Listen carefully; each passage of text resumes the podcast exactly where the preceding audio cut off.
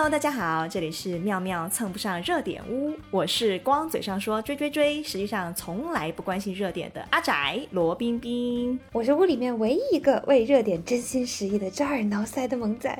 啊！我是永远中二、永远热泪盈眶的米卡萨，什么鬼？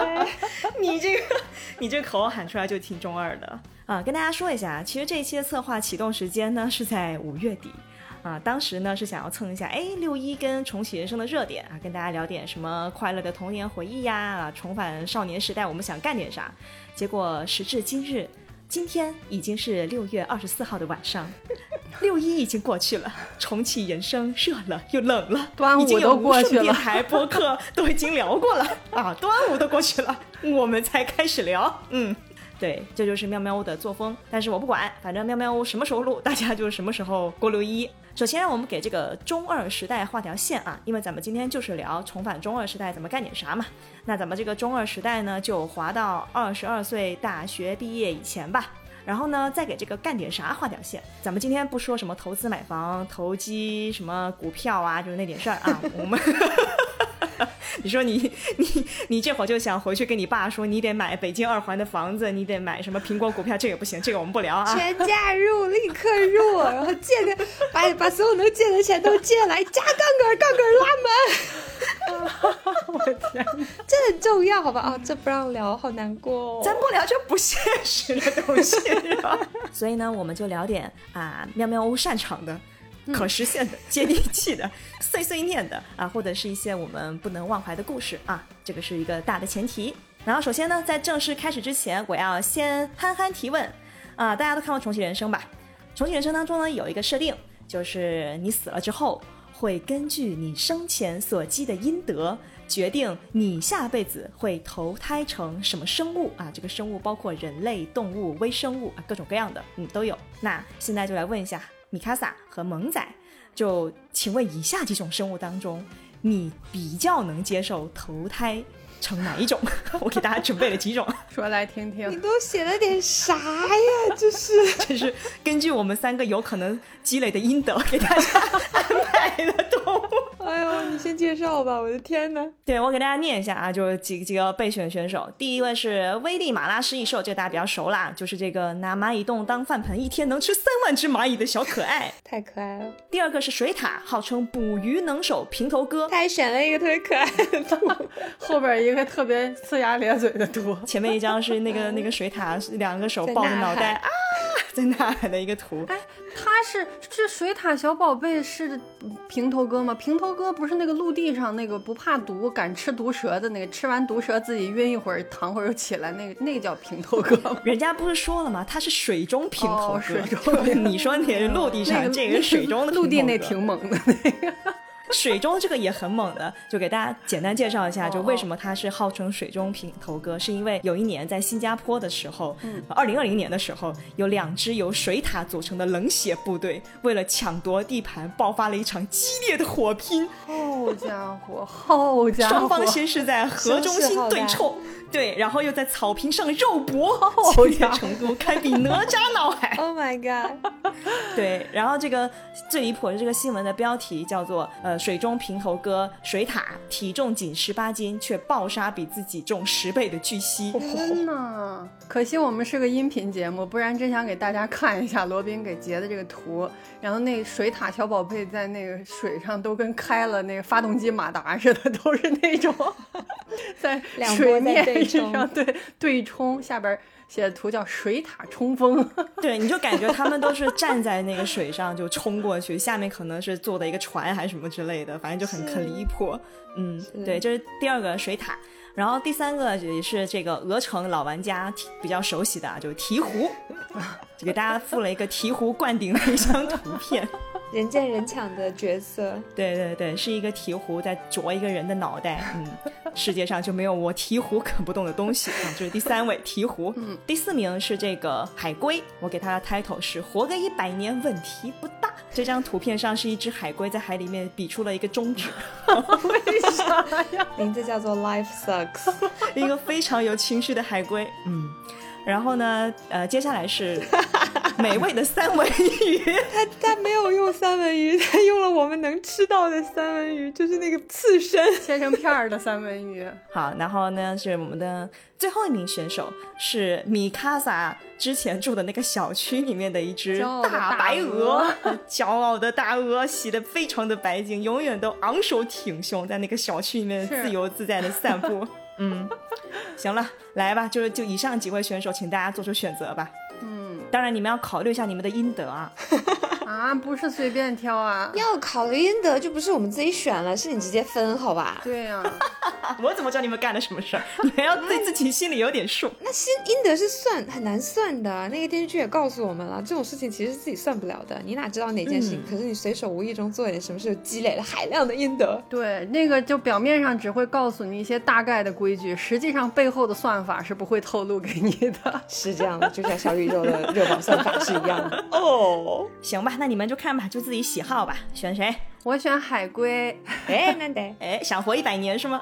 嗯，我觉得就是这这你列的这几个动物里边儿，我肯定选海龟，因为我觉得就大海里面自由自在的，还有很多没有去过的地方。那你也可以选三文鱼啊。不行，三文鱼跟海龟比起来，那战斗力不是战斗力，那防御差太多了。海龟就 是对吧？海龟就是是不是绝大部分技能都点在了防御上？就是你们都别弄我，然后我就自己玩儿去了。哦，原来如此，就是三哥选择了自由自在，并且寿命很长，然后看上去比三文鱼能打的海龟。嗯，萌仔呢？啊，我真的是一个都不想选，这什么选项啊？一个都不想选，我反反复复看了很多遍，都没有觉得没有办法选出来。我想变的动物都不在里面，哎呦，你想变啥？对，萌仔萌仔上面评论跟我说，他说他想变成熊猫。我说你考虑过你自己的阴德？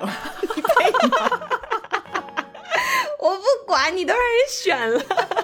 我觉得我简直就是是吧，随手做好事，我是好，我一生行善积德。就是为了转生成熊猫是吧？对对对，不能成熊猫的话，小熊猫也是可以的。小熊猫不行的话，普通的猫猫也是可以的。就就嗯，猫科动物嘛。哦，普通的猫我觉得可可可能难度低一些吧，毕竟数量庞大，对吧？是是是，熊猫现在还有另外一个比较现实的落地的问题，就是它们现在都不会生宝宝，你投胎都不知道投怎么往哪投，这是一个很悲伤的问题。对，那个可能比北京摇号还难呢，就是。哎呀，梦想总是要有的嘛，都让人选了，你说这这这，哎呀，真是你们这些人。哎呀，那我我说我说我的，嗯我说我的，嗯，我我我我我我想做平头哥，因为他们哦打群架、争地盘、呲牙咧嘴、长相参差不齐，非常的像人，太他妈像人了！我要选平头哥。你选择了最像人的一个物种是吗？对，而且他是唯一这里面唯一一个就是团队作战的，就剩下都是自己过自己的。喜欢团队作战的罗宾，哦，就群居动物呗，就水獭应该算是不是算群居动物？不知道，反正他们打架的时候是一起干架的，但是平常有没有生活在一起，这还真不知道。你变了，你以前都不参加班级的集体活动，那是因为 班级集体活动当中没有打群架吧？感谢传罗宾，下去罗宾喜欢和同学们一起打群架。感谢罗宾为当年学校的治安做出了贡献。行行行，大家都选好了嘛？我们来看一下啊，就是凭你本市的阴德，就是你这辈子做人的这个情况，我们来看一下你有没有机会投胎成你你选的这个小动物啊。首所以呢，啊首先我们先来看看我们都干过哪些蠢事，那些可能有损阴德的尴尬糗事。哎呀这暴露出来，我不就当不成熊猫了吗？我抗议！我一生行善积德。来，让我们看这个爱逃课的萌仔是如何行善积德。我现在打开萌仔第一段话里面出现了三个逃课。来来来来来，萌仔你先开始。我我记得我写这段的时候，你是没有写前面那句导入的，所以我还以为就只是大家聊一聊以前的回忆。早知道这个东西会影响我当熊猫，我就不写了呀。你以为不写就没有发生过吗？哦天哪！哎，小时候干的蠢事真的很多，然后我最印象第一反应出来的就是我各种逃课行为，我会逃课去网吧打游戏，逃课去朋友家打游戏，逃课溜回家打游戏，总之就是逃课打游戏。得扣三百分。哎，难得哟！逃课只会影响自己的成绩，又不会影响别人。我这种对吧，就是只是伤害自己的自损型选手，为什么要减这么多？我抗议！然后如果我不逃课，我继续待在那个教室里的话，我就会上课不听讲玩俄罗斯方块，上课不听讲看小说和漫画，上课不听讲写自己的奇怪小说，上课不听讲在同桌的练习册上画小人。你知道 你这一这一段下来之后，你伤害了谁吗？你伤害了花钱给你送你去上学的爸爸妈妈。哎呦，老师讲课太无聊了啦！我当时真的就觉得听老师讲课还不如自己做练习册，自己刷题，感觉还比较有效果。哦，所以一些聪明蛋的这个发言，嗯，讨厌。蛋哎是什么蛋？也不是啊，跟就是我吉利觉得就是蛋有什么关系？哦，我好想要一只吉利蛋哦，它看起来很可爱，而且还往往在宠物小精灵里扮演护士的角色，看起来很很就是很擅长医疗，做按摩可以缓解我的肩颈疼痛和腰背疼痛。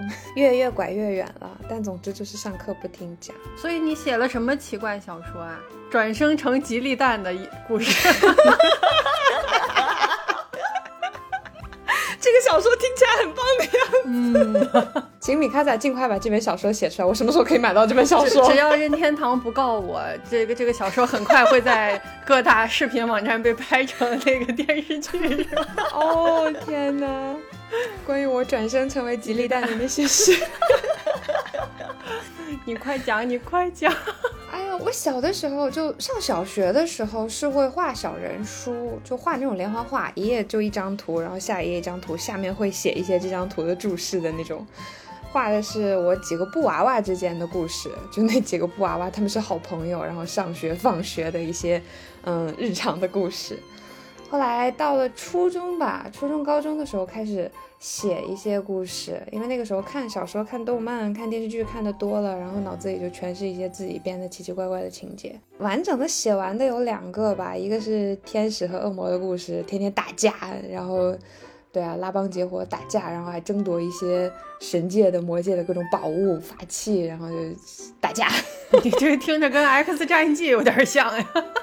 哎，kind of，那阵儿正是沉迷 Clam 的时候，他的作品我全都刷了一遍。嗯，然后另一个写完的，而且是写的最长的，我记得当时写完了好几个特别厚的本子的，是一个魔法师的故事。嗯，就是啊，当时好像是这个世界上有什么奇怪的封印被解除了，然后魔王被放出来了，然后一些啊年轻的什么剑士、魔法师、传教士，他们就是吧，就是年年纪轻轻就站了出来，承担起了拯救王国的呃重任。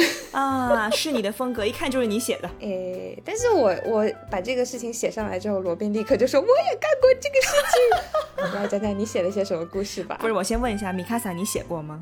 没有没有，真没有。你竟然没有写过，我操！你竟然没有写过。我对你太失望了。萌仔写这个时候，我就一下子那个死去的记忆开始攻击我，你知道吧？就是哦，对对对对对，我也写过，但是我比较羞耻啊，就是我写的是什么校园青春恋爱偶像剧，哎呦，而且我没有萌仔那么厉害，就萌仔不是写了两本吗？我就只写过一次，而且我的小说在第一篇章它就夭折了，为什么呢？因为我把它设定成了一个群像剧。人物太多了，控制不了是吗？对，你把控不住。对，就是主角团好像就有十来个吧，然后你懂吗？就是那种大概就是四男四女那种那种搭配，就是 F 四加上时代姐妹花那种搭配。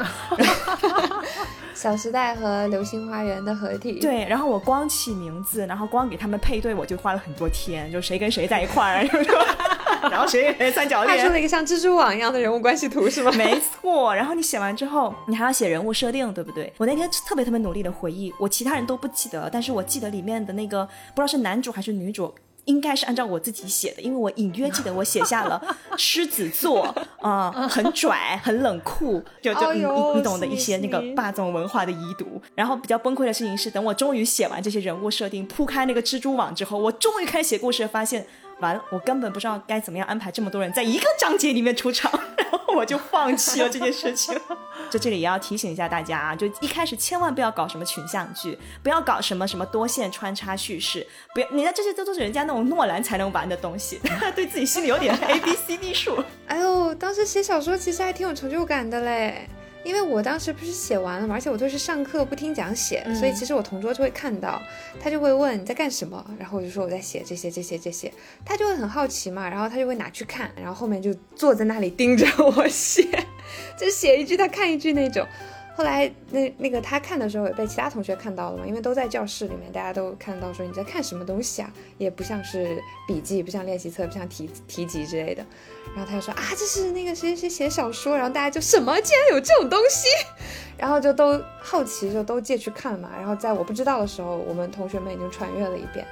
然后后来就就会有一帮人下课就会围在我的座位旁边问，到底有没有更新，更新到哪里了？被追更了。对，就压力很大，所以可能就是因为有人追更，所以我才能把它写完。其实现在想一想，那个小说写的巨烂，巨烂，巨烂无比，就是完全意识流，就想到哪里写到哪里，就像像我说话一样，就瞎写。但是我觉得当时同学们可能就是好奇，就是图新鲜吧，就是觉得哇，身边居然有人在写这种东西，然后就。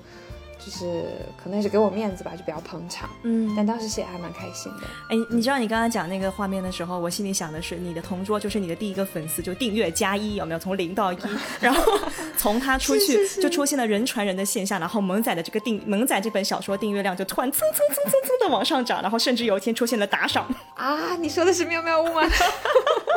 对，是有那个感觉的，所以当时可能就是当时感受到了创作的快乐吧，所以后来陆陆续续换了不同形式，最后就一直在做播客这样子。哦，原来是有些小种子的，而且你确实尝到了一些甜头，对不对？真不错，真不错，来给你应得加一百。给大家带来了快乐，明明是明明是上课不专心的事情，居然加了英德，所以我就跟你说嘛，这种事情是说不好的，你都不知道这个是加分减分，然后可能在你不知道的时候，就突然就，嗯，攒够了可以成为大熊猫的英德。虽然你伤害了爸爸妈妈和老师，但是你造福了同学们呢，对不对？哎，对对对对对对。说不定还在他们心中埋下了一些种子，然后有的同学就看了我的小说，灵感大发，之后就变成了大导演，然后就拍出了这种世界闻名的大影片，越来越离谱，越来越离谱。所以我们这期节目录完的时候，就基本可以判断到底是转生成大熊猫，还是转生成吉利蛋了，是吗？好像两个都不错的样子。不是，我觉得前面说的都不算正经的糗事，我还是有两件非常标准的糗事的故事。对对对，特别想要听，因为看到这个标题就想笑。快给大家讲讲。按时间顺序吧，一件是小学的时候。小学的时候，我拥有了，应该是三年级吧，拥有了自己的第一辆自行车。小学的时候嘛，就都是父母接送自己上下学，啊，一二年级都是一直是妈妈接送。到了三年级的时候，我妈妈有一次出差不在家，就出差了大概一个星期吧，所以接送我的任务就落在了我爸爸头上。我爸爸送了我两天，到第三天的时候，他就带我去买了一辆自行车。对，然后就跟我说，从今以后你要自己努力上下学了。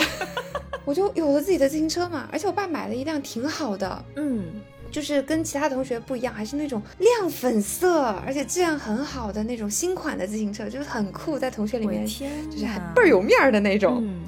然后那天我就骑着自行车，然后去了学校，就是很享受嘛。先是跟同学夸耀了一番，但其实大部分人都没有兴趣。但当时我最好的朋友 V V 就很捧场嘛，说哦真的很棒，很想坐坐看。我说是吗？来吧，让你成为我的第一个乘客。然后放学以后呢，我就把车骑到了学校的操场上，然后就就是那种你知道帅气的单脚撑地，然后帅气的拍了拍后座，来吧，上来，乘上我的火弩箭，乘上我的火弩箭。对，是有那种感觉。然后 V 就小心翼翼的坐上来，然后我就开始骑，你知道那种。装逼的心理作祟，然后就越骑越快，越骑越快，越骑越快，甚至想双手离开你的把手，对不对？对，有这种感觉，然后就在那个呃操场上环形疾驰了起来。结果你知道骑得快，当时的操场还不是那种什么塑胶操场什么的，还是那种煤灰沙土的是那种煤灰地吗？黑色的那种。对对对对对，好危险的。对，所以后来好像就是转弯的时候，可能骑到了一些什么石子儿、沙粒儿上面，它就直接滑的飞出去了。咦呀！然后整个整个车飞出去了。但是你知道我飞出去的时候，然后我就及时的跳了下来，但是微微就跟着车飞了出去。摔得很惨，浑身好多擦伤，而且还磕到了鼻子，然后那个鼻血就一直流，然后就满脸的血，非常可怕。然后他就啊 就在哭，你像小学三三年级的小朋友嘛，就啊就一直在哭。然后我也很慌慌的一批，但是我又故作镇定，然后就带着他赶紧去那个水房那边去洗脸，去洗鼻子。然后我还急速的冲到了教室，去把那个啊粉笔。掰成两半，然后把那个粉笔捅到他的鼻子里。然后当时，当时已经因为已经放学了嘛，所以其实他妈妈来接他了，啊，所以他妈妈就看到了浑身满脸都是血的他，鼻孔里面还有两支粉笔，对，鼻孔里有两支粉笔。然后当时我就慌得一批，就跟他解释，然后他妈妈就很紧张的带他去去诊所去。呃，包扎、打破伤风什么的，然后我还一路很慌的看着他。后来我都忘了自己的自行车嘛。后来，呃，从诊所什么的回来，然后才想起来，哦，我自行车还在操场上躺着呢，我炫酷的自行车。然后才赶紧又赶回学校，把那个自行车捡回来。然后发现它什么这歪那歪，然后又修了半天，因为没有钱去修，就自己努力的拧来拧去，拧了半天。所以我新鲜的自行车在第一天就战损了。天呐！所以我只想问一下，为什么流鼻血要把粉笔捅在鼻子里？哦，你不知道吗？啊，我也不知道，都会这么做吗？不会这么做啊？不是用卫生纸吗？可是可是粉笔更方便呀，就它那个 粗细，而且它是粉状的，而且据说不是它里面有很多粉还是石灰什么那些东西，好像就是。有止血的功功效，是一个不是？我们 止血就常常会。我问一下，这是一个科学的可以科普给大家的方式吗？当然不是啦，当然不是。我现在就打开手机搜一下，流鼻血可以把粉笔插在鼻子里吗？不，因为那个时候就那个时候是没有厕纸或者是纸巾随身携带的，我们都是带手帕，所以就粉笔是最方便的，直接啪。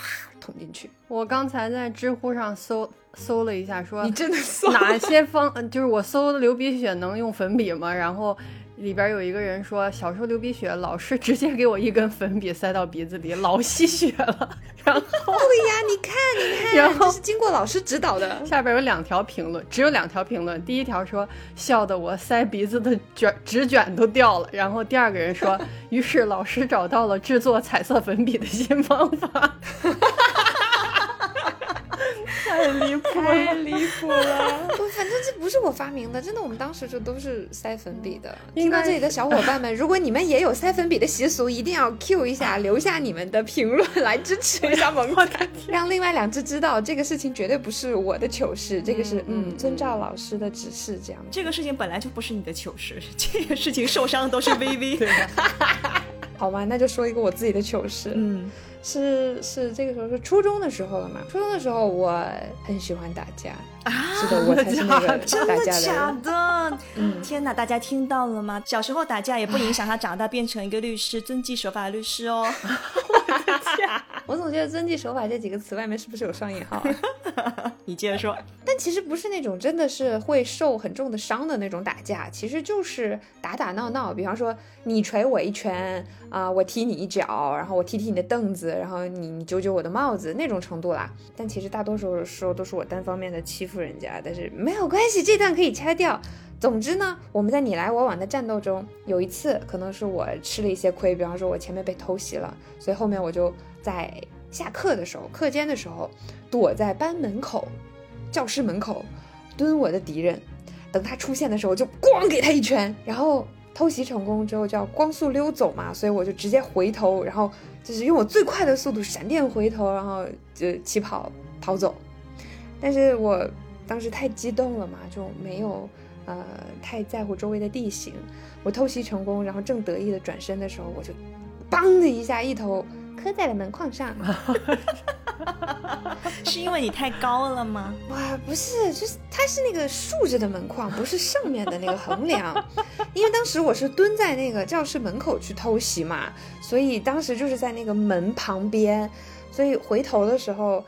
可能我没想好是往外面跑还是往里面跑，所以正正的就磕在那个门框上。嗯，而且磕的位置很神奇，是我的门牙磕在上面，都可以想象你跑的时候是不是还面带微笑，觉得自己得逞了，转身嘴。然后它那个门框是是有一个棱的嘛。就是直角那个尖尖的凸出来的那个角，所以我的门牙就正好磕在那个角上，然后我的门牙就磕掉了一块，就非常明显的掉了一块。天哪，真不愧是你！你知道你的老公也缺半颗门牙吗？我知道，他有跟我讲过。他俩是因为这件事情所以走在了一起嘛？就哎，哥们儿你也掉了一颗门牙，哎，姐们儿你也掉了一颗，咱俩在一块儿。茫茫人海中看到了掉了门牙的另外一半，人家是呃折翼的天使，我们是掉牙的天使。nice nice，你们是磕牙的 CP，各缺半颗门牙，可以组成一个新的门牙。没有那么夸张，没有直接掉一半个来，但是就很明显的，就前面就缺了一块，一直到我工作，所以其实我大学后面的高中、大学一直都缺的那一块。哎，后来是有补上吗？但现在都看不出来啊。对，工作了之后知道了补牙这件事情的时候，我就直接冲到牙科诊所把它补上了。哦，但是在此前的若干年、十几年，它一直都是缺一块的，说话漏风的那种。可能你们没有注意到，就是因为他缺了一块嘛，所以我就从一个喜欢哈哈哈大笑的人变成了一个哼哼哼哼笑得很收敛的女生。嗯，啊，我怎么脑海里面没有这样的女生？嗯，我非常的开心，甚至想要多听几个萌仔的糗事。不行不行，就这样了，就是这不能每次都逮着我一个人薅呀，是不是？就是大家的糗事都要对啊，雨露均沾，都分享一下。来，罗宾，快说出你的糗事，让我开心开心。哎，马上就说出来，让你开心开心。就刚才萌仔不是说那个他特别喜欢参加各种活动啊，各种比赛。然后我是那种我从来不喜欢参加什么比赛，从来不喜欢参加任何班级活动的人。但是我真的有印象，就是我初中的时候，不知为何参加过班里举行的一个辩论大赛。哇，这个辩论大赛我真的是至今都怎么怎么讲，此真的是此生难忘。就是那个比赛，现在到底当时辩论什么主题我已经不记得了，但是我记得很清楚的是，那个比赛是男女 PK 战，就是你在全班同学当中，然后选四个男的，四个女的，然后分别组成正反双方，然后大家去辩论嘛。最后就让全班同学集体投票，说选出获胜的一方，这样子。我就我现在想，我觉得很不明白，为什么要分男女对战？就这种你知道吧？就拉仇恨的这种方式，就非常的不科学啊。对，但是像这种背负性别的名誉之战，大家就肯定就拉足火力嘛，就肯定要赢啊，一定不能输。你知道，就在那个比赛之前，我们都觉得对方肯定是不行的，因为我们比他们认真好几百倍。就每天我们放学都要聚在一起讨论辩题，然后周末还要去去班长家里面讨论什么策略啊，思考他们对方辩友会提出什么问题，我们要怎么反击。哇，好认真，就非常认真。就你知道，女生有时候做事好像不知道为什么，我们好像天生就是会比较严谨，就喜欢比较认真对，喜欢有个 plan，然后大家要去啊为这个事情，对吧？我们要做各种各样周详的准备，不然我们就很焦虑。我觉得这个东西是莫名其妙，好像骨子里面就带来的。然后那个男生队，你知道吧？就他们。他们四个人，我们就没见过他们对这场比赛做任何的准备。啊，每天反正就是该玩玩，然后那个该不写作业不写作业，下下课放学就直接就走了。但是但是到真的那天比赛的时候，你知道吗？就是在我们都认为就呃万事俱备了，结果他们提的问题比我们想的要刁钻很多，尖锐很多。我我们就被问的哑口无言，好几次都陷入冷场。就不是说他们有多高明啊，就说我们我我真的是搞不明白为什么他们会有这么多奇葩的一些思考角度。那真的是我第一次严重体会到男女思维的巨大的差异。嗯，到最后整个比赛结束了嘛，我们女生队是以一票之差就落败了。然后比赛完之后，那个老师就把我们叫到办公室嘛，就把我们八个参赛选手叫到办公室，啊，就开始讲说啊，我们今天的比赛怎么怎么样，就复盘一下，然后可能就说一下啊，今天是男生队赢了，然后干嘛我们发发奖品什么什么之类的。然后老师说了说了说，不知道为什么我当时就非常的憋屈，非常的委屈，然后很突然的我就开始哭。我就开始嗷嗷哭，对，然后我就边哭边说：“你们知道我们有多努力吗？救命！这就是凭什么你们什么也没有准备，你们就能赢？这不公平！你们怎么怎么怎么怎么样？”然后我就在那哎呦我一直去哭。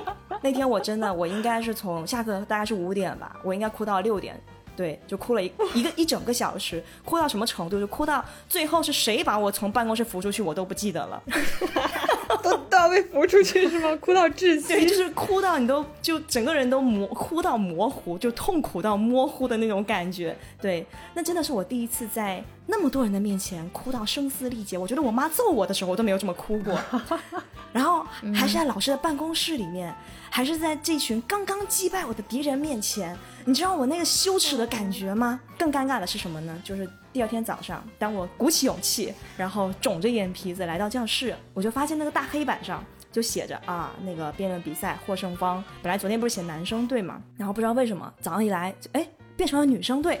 啊，对，就就为为，为什么变突然变成女生队了？然后后来我一打听才知道，哦。原来是男生队，他们主动去请老师把获胜方改成了我们，应该是我哭了走了，被送走了之后，然后他们又进行了一番讨论。哇，你说的好彻底，对，你知道吗？而且更可怕的是，这件事情听说是因为全班男生都同意了。为什么？因为当时不是分男女男女播嘛，所以大家投票的时候，其实多多少还还是带有那种，就是你你是什么性别，你要投什么队，你知道吧？然后，所以这件事情他们可能当时要改的时候，就有跟投他们票的人说啊，那我们我们现在是这样一个情况，我们认为应该给女生队。也就是说，这件事情所有的人都都知道，然后我就知道。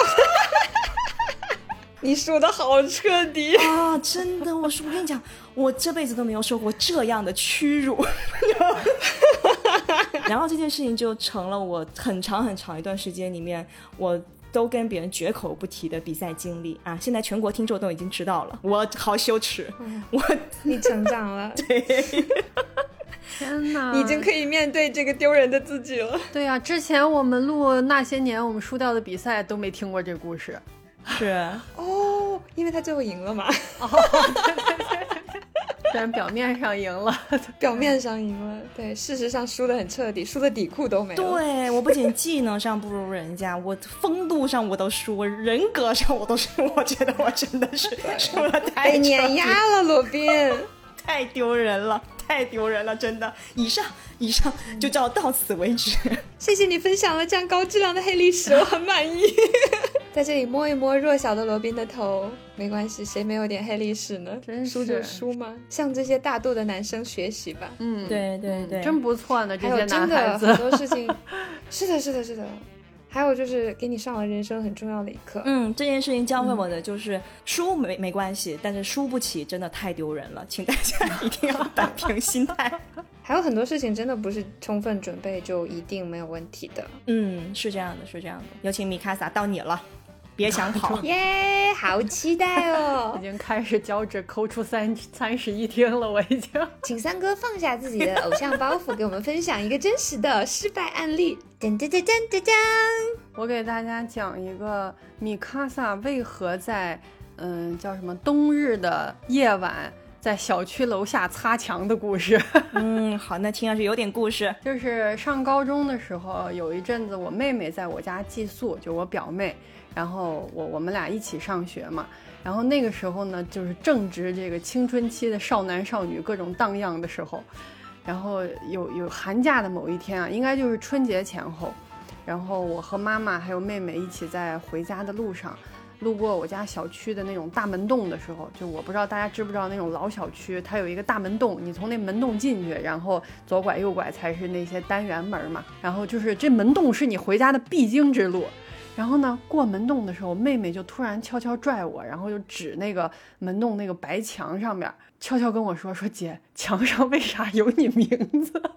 然后发生了什么？我一看，就是那个不太干净的那种黄白相间的，就斑驳的大门洞上写了几个硕大的字，就是“叉叉我爱你”。Oh my god！热烈的爱的表白。那是我的大名啊，朋友们！联系到三哥现在的这个文艺女青年形象，我觉得那几个硕大的字非常的耀眼。关键那是大名啊，朋友朋友们，就是那是你的大名写在上面，他都不是说写个米卡萨啥的，对吧？然后我当时我真的一个机灵，就是。我就开始第一个我在想，我说这谁啊？就我的天，求求了！然后马上就想，这要是让我妈看见，我就完了呀！然后你知道吗？就是我我现在都就是我都觉得有点奇怪，就是你当时的脑回路，这明明是一个你不知道是谁写的，但是你第一下还是会担心妈妈看到，妈妈会批评你嘛？就就会觉得啊，你你你肯定惹什么不好的事情了之类的。你稍等一下，我要问一下。萌仔，如果你你你回家的时候，在你家小区 楼下看到你家写的 “萌仔我爱你”，你脑子里面第一个反应会是啥？哪个傻逼？明天我就去班里揍他一顿，把他揍的门牙全掉了，把他门牙全打掉。我跟你讲，我要是看到这个东西，我肯定会首先得意起来。嗯哼，真是有眼光的小伙子。就放在这里，让大家都来看一看。我的天，你看大家多么不同。真的，我当时我真的真的我都要呃，就是那种焦虑和懊恼，真的就一瞬间就感觉都要把我淹没了。然后我就极力的保持镇定，希望妈妈不要回头。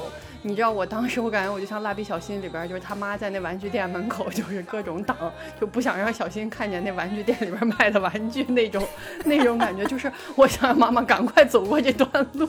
不过还好，就是那个门洞可能也就是我感觉有个十十几米差不多，然后就妈妈走过去，真的没注意，她就进门了。但是我当时想的就是，第二天早上妈妈上班也必然会经过这个门洞，就是我必须让她在明天早上之前让这个字儿消失。然后那天晚上我就跟妈妈说，我带妹妹出来玩儿，然后呢，我们就去五金店，真的是五金店啊，就买了一沓砂纸。就我不知道现在的朋友们知不知道什么是砂纸，就是工人打墙的那种很硬的黑色的那种，嗯，对，就是很粗糙的那个东西，对。然后呢，就开始打电话摇人了，就找了当时的几个好朋友来了，少说得有五六个人吧，大家就一起在那个寒冷的冬夜 帮我一起擦墙。来了五六个人啊，那还还不错，都得是那个信得过的有义气的，对，得 挺信得过的自己人才行，不然这随便一个说出去。真的太丢人了，因为那个黑色的，我不知道他用什么笔写的，很粗，然后那个字很大，就不夸张讲，那个字得比我头大，我觉得得有我四个头大。然后呢，我们就擦那个，真的很难擦。后来呢，就有一个朋友说，咱不用都擦掉。你把名字擦掉就行了，然 后这是个有头脑的朋友，对，就是说把名字那俩字儿擦了就行，后边那我爱你就留那儿吧。那个时候大家也就是都不太，不太像现在说这么讲究、这么文明了，不在墙上乱写乱画。那时候墙上画的乱七八糟的嘛，哎呀，然后我们真的就擦了一晚上，把那个名字擦掉了。我至今啊，我至今我都不知道是谁写的。但是我大概猜着可能是一个我我之前很早以前的一个同学，就后来很多年都不在一块上学了。我觉得可能是他，但是我没有任何的证据，我也跟这人完全没联系。就是即便在事发的当时，我也没有去找去问说是谁写的，怎么怎么样。然后我当时心里每天想的就是求求了，不要再写了，求求了，不要再写了。就我还真怕我好不容易把它擦掉，第二天来怎么又出现了？天呐，对，然后真的，你看这么多年过去了，我一想到当时那个场景，我真头皮发麻，真的。你到现在想到这个场景还会头皮发麻？会啊，就是那一瞬间就自己感觉十分窘迫，你知道吗？不知道为什么？为什么被表白又为什么会这样窘迫嘞？我也不知道为什么呀，我也不知道。我是不是有什么？那比方说，你一进教室里，看到黑板上有一个。爱心，然后写了一个男生和你的名字，嗯，这是萌仔的故事，对不对？那我也会有这样的故事，挺窘迫的。我不希望被太多人关注我的感情生活。哦，这样子啊，哦，但是窘迫，哎，真的哎，那就是我们三个人不是分享的反应真的很不一样。嗯，米卡萨是。非常典型的那种内向的好学生，就是他会甚至可能会责问自己，你会不会就是那种自省，我到底做错了什么对才会惹上这种事情？我会，我我就想，我到底就我到底做了什么让人惹了谁？对对对，让人家写这个，我真的会想。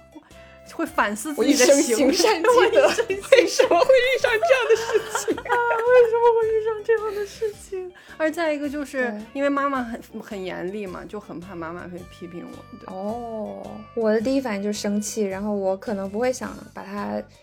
呃，删除或者擦掉，当然我后面会擦，但我可能会先把它当成证据，然后去质问到底谁干的，我一定要把它揪出来，然后揍他一顿。这个班级又要多一个失去门牙的同学，你好勇敢哦。嗯，也不是啊，以前是以前是，现在可能就不会了。然后罗宾就是我可真有魅力，对啊，我就会在那反复欣赏啊，就然后请大家都来看看。他肯定会的。笑一下，一会儿说：“哎，走上我们家门口给你们看一下。”对对对，我就很开心啊，带着大家就邀请大家来我家玩，你知道吗？然后假装这个漫不经心的经过这个景点，说啊，没事儿没事儿，这很正常，每天都有。我可是万人迷呢，太羞耻，太羞耻了。第三头犬又出现了，完全不同的三种方向。那听完了大家的糗事部分，现在让我们快乐的进入下一个篇章，是我们第二部分勇气篇加脑洞篇。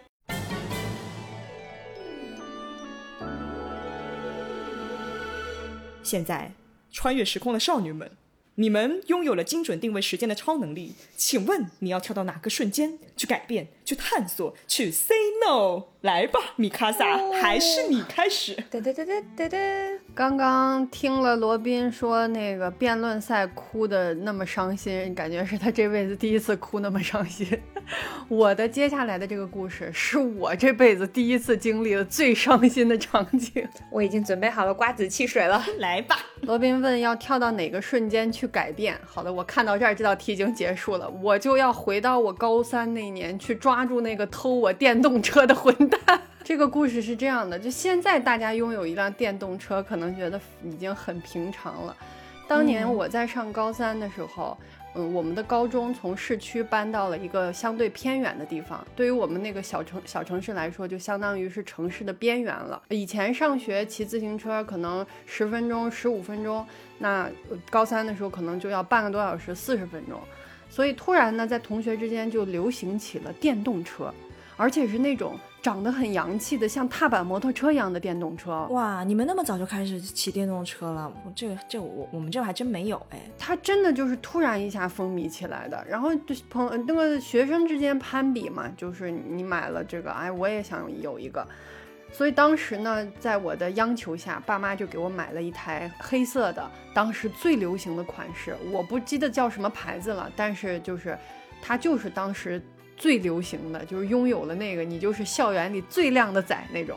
然后呢，有一天放学，我和小伙伴去他家玩儿，呃，去了以后呢，我就把电动车锁在了他家楼下的车棚里。当时用的是那种很粗的那种，像大铁链子一样的锁，对，然后就锁上了。等我们玩到七八点钟下来，就准备回家的时候，我的电动车已经不翼而飞了，就只留了一条被剪断的铁链子，孤单的躺在地上。我当时真的，我真的就是我当时心中那种震惊，因为你想，我从小到大没有丢过什么贵重的东西，那个电动车当时要三千多块钱啊，那是我拥有的最贵的一样东西了，就是我再没有拥有过比这个更贵的东西。我那时候。用的什么手机、小灵通的，都是妈妈淘汰下来的。那个电动车真的，而且我又很宝贝它，就而且我刚骑上，可能也就一个星期吧，它就没了。我真的是，我当场在朋友家楼下的那个小区里边就嚎啕大哭，然后朋友还帮我一起，我们去问了小区的保安，就说有没有看到这辆车。然后那保安直接就表示，就是说你又不是住在这儿的，这我们可管不了。就是因为你当时也小嘛，你根本就不懂怎么去说这事情，而且说又有什么用呢？那个铁链子都已经躺在了地上。对 我真的，这是我这辈子第一次哭的那么伤心。回家以后，我真的是又生气又伤心，然后又怕妈妈生气，说我就这么贵重的东西你怎么就丢掉了？结果我一进门，我还没开始说话，我就又大哭了起来。然后我妈也估计被我吓懵了，就是她以为我是不是遇到什么事儿了。就她就特别紧张，就她也开始哭了，然后我就更伤心了。现在想想，我不知道当时的脑回路是什么，我现在真的没法解释当年那些脑回路。我当时不敢跟我妈说我是去朋友家玩丢掉的啊，因为你如果说的话，妈妈可能接下来就会说，哎，那你放学不回家，你去朋友家玩，对吧？然后我就随口扯了一个谎，我说我们在外面吃饭。啊，然后在外面车子丢掉了，但是不不管怎么样，那个丢掉的事实已经把我击垮了，你知道吗？嗯，对，真的这太难受了，相当于你现在新买的一辆小汽车在路上被人开开了锁开走了，已经开始心痛了。嗯，好的，已经开始心痛了。对，哎呀，然后后来因可能因为我那天哭的真的太伤心了，我印象中那是我人生中第一次犯了大错而没有被批评，反而得到了妈妈的安慰。甚至，因为那时候我爸爸妈妈已经分开了，不在一起住嘛。甚至那天我爸爸打来电话安慰我说：“没事儿，爸再给你买一辆白色的。”对。就是这种剧情，在我家里过去这十几年中是不可能发生的。通常都是我犯了错就挨一顿说，对吧？没有人会反过来安慰你说没关系，咱们再怎么怎么样，几乎没有。但是那这件事情的结局是我并不敢再要一辆车了，因为我担心我再在哪里把它丢掉了。就是我实在是承受不起那个那个价值对我来说，我真的，我既承受不了它三千块的价值，我也承受不了再一次失去它的悲伤。嗯嗯嗯嗯，对，所以最后的结局就是，嗯，我并没有买新的小车车，然后我爸爸在我高考前的最后一个学期就一直接送我上下学，因为学校真挺远的。对，所以如果我能回到就是小时候的某一个时点的话，我就会回到那天晚上在朋友家楼下的车棚蹲点儿，我要暴揍那个偷车贼。如果有危险的话，那我就会替十七岁的自己看车。嗯，现在已经是长到了一米七四的米卡萨了，暴打他，带上萌仔一起暴打他。哦，呃，这一米四八的萌仔表示我并不崇尚暴力，现在的我已经是一个和平主义者了。没有没有，萌仔现在会用这种什么拍照留证，然后你懂吧？就是一顿嘴遁就把就什么用车都跑，让他牢底坐穿。哎，个偷三千块钱是不是牢底坐不穿？但说不定我们就破获了在本市的这个叫什么偷车贼窝点。对，嗯，哎，我真的记得我们小时候那个时候，就差不多初高中那会儿，偷车特别特别的猖獗。就是你感觉你随便骑一辆车，你你就你就可能进去店里面买个东西出来，你带锁的那种，而且那个锁通常我们那会儿都是很粗很粗那种大铁链子，但是你出来的时候就是那个车就是没了。我我再给你们讲一个更离谱的事儿啊，就是我在拥有这个电动车之前不是骑自行车吗？然后大概在我上初中的时候，我那自行车骑着骑着，反正不知道在哪儿就丢了。然后呢，妈妈就说：“啊，那再给你买一个吧，咱这回买个二手的，就别买那么贵的了。”我说：“行。”我妈就带我去我们当地的二手自行车市场。然后当时呢，陪我们一起去的是妈妈的一个朋友，那个阿姨在税务局工作。然后刚好她把我们带到那个市场那儿，就是下，我们就从她车上下来了。然后她那个车上面不就是贴的那个税务局的那些标标志嘛，你知道吧？结果我们从那车上下来，就在那个卖二手车，因为它是一个露天的场子嘛，我真就看见了自己被偷的那辆自行车。虽然回来了，虽然它被擦的干干净净，虽然它被擦的干干净净，但我非常肯定那就是我的车子，因为我上面就之前我我抠它那个它贴的那些商标呀什么那些东西，就是你一看它就是你的车子，那些记号是不会变的。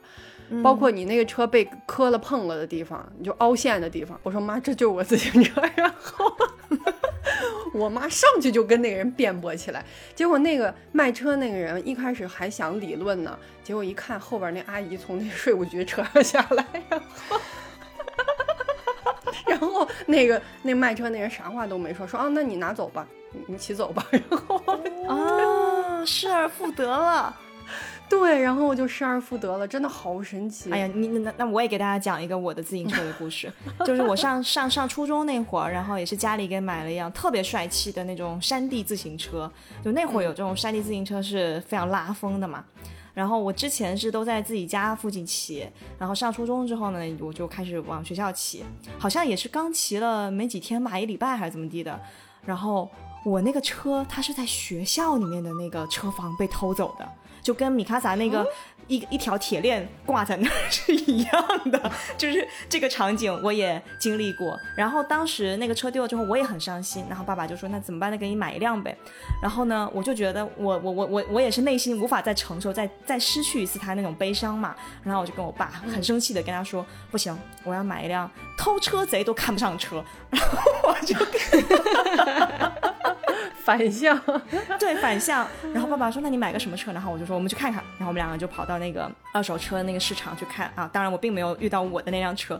然后我挑了一个什么车呢？我挑了一辆女士的大红色的，上面印了各种各样颜色的大花朵的，特别土的一辆车。